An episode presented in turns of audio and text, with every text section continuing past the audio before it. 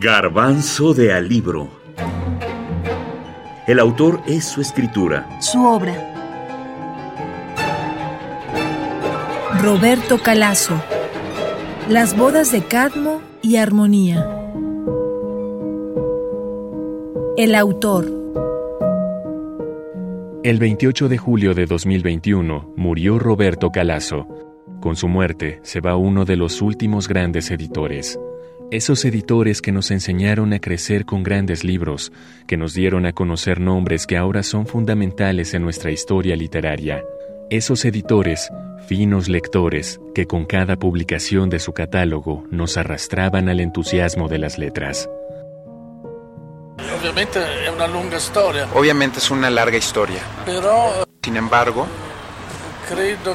considero que los criterios con los cuales la casa editorial Adelphi eh, tuvo inicio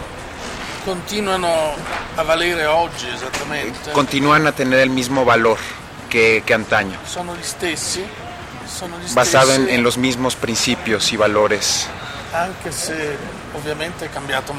a pesar del hecho de que ha habido transformaciones muy importantes y, y que la situación editorial en el mundo se ha transformado eh, de manera muy importante. Detto in tre parole, Resumiéndolo en tres palabras, il nostro, la nostra regola è di pubblicare solo libri che ci piacciono molto. La regla general es que publiquemos libros que nos guste publicar, con los cuales nos sintamos orgullosos. Para entender el valor de Calazo como editor, más allá de ser el creador del sello Adelphi en Italia, valor en su significado de valioso, como diría Sabater, queremos hablarles de tres conceptos que le importaban. El libro único, la edición como arte y la edición como género literario. Para Roberto Calazo, un libro único es aquel que se lee como en una alucinación poderosa, novela única de un novelista, libro escrito desde el interior de un delirio. En definitiva, dice Calazo, libro único es aquel en el que rápidamente se reconoce que al autor le ha pasado algo, y ese algo ha terminado por depositarse en un escrito.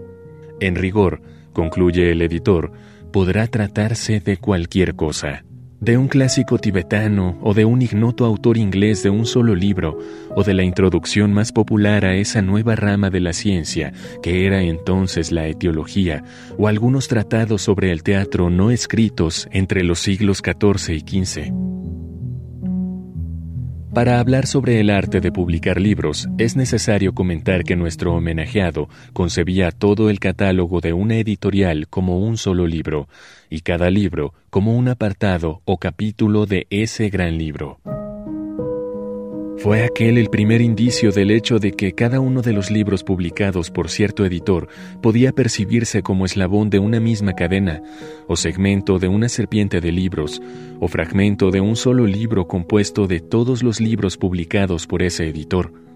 Esta, obviamente, es la meta más audaz y ambiciosa para un editor, y así ha sido desde hace más de 500 años. Concluye.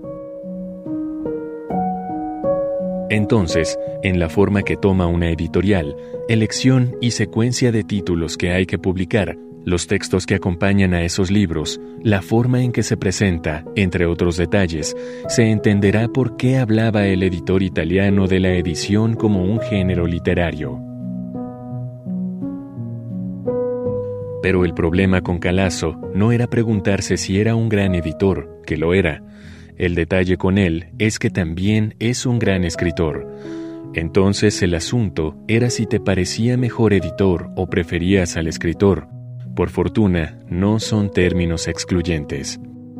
De sus libros sin duda rescataríamos Las bodas de Cadmo y Armonía, K, La ruina de Cash y un ensayo titulado L'impronta del editore, traducida como La marca del editor.